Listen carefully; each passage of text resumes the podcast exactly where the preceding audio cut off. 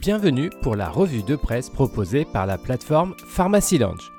Que faut-il retenir de cette semaine d'actualité en pharmacie? Collecte des dasseries issues de la vaccination, encore temps de souscrire pour 2023, nous rappelle cette semaine le moniteur des pharmacies.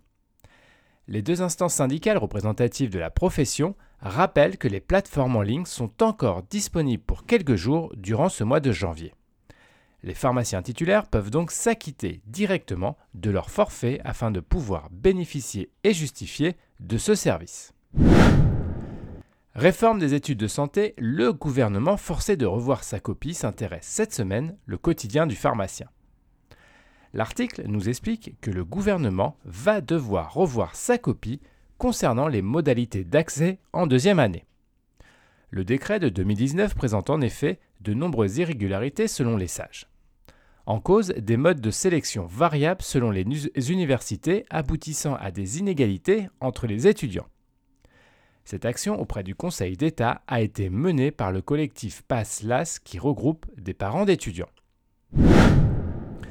L'Ordre des pharmaciens communique cette semaine sur le plan hivernal, point de situation sur l'approvisionnement de certains médicaments majeurs de l'hiver.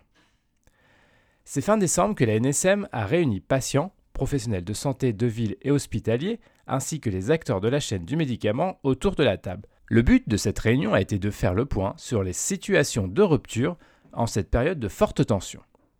Les formes buvables d'amoxicilline sont au centre des préoccupations malgré des stocks présents chez les industriels. L'autorité de santé a obligé ainsi les laboratoires à mettre sur le marché ces formes pédiatriques via le réseau des grossistes répartiteurs afin de répondre aux demandes des patients. Résilience Pro, premier DM numérique de télésurveillance inscrit au remboursement sous nom de marque, nous informe le site internet TIC Pharma. Cette application de télésurveillance à domicile des patients atteints de cancer vient en effet d'obtenir une prise en charge spécifique. L'outil permet la déclaration à distance d'effets indésirables qui sont ensuite interprétés par des algorithmes spécifiques.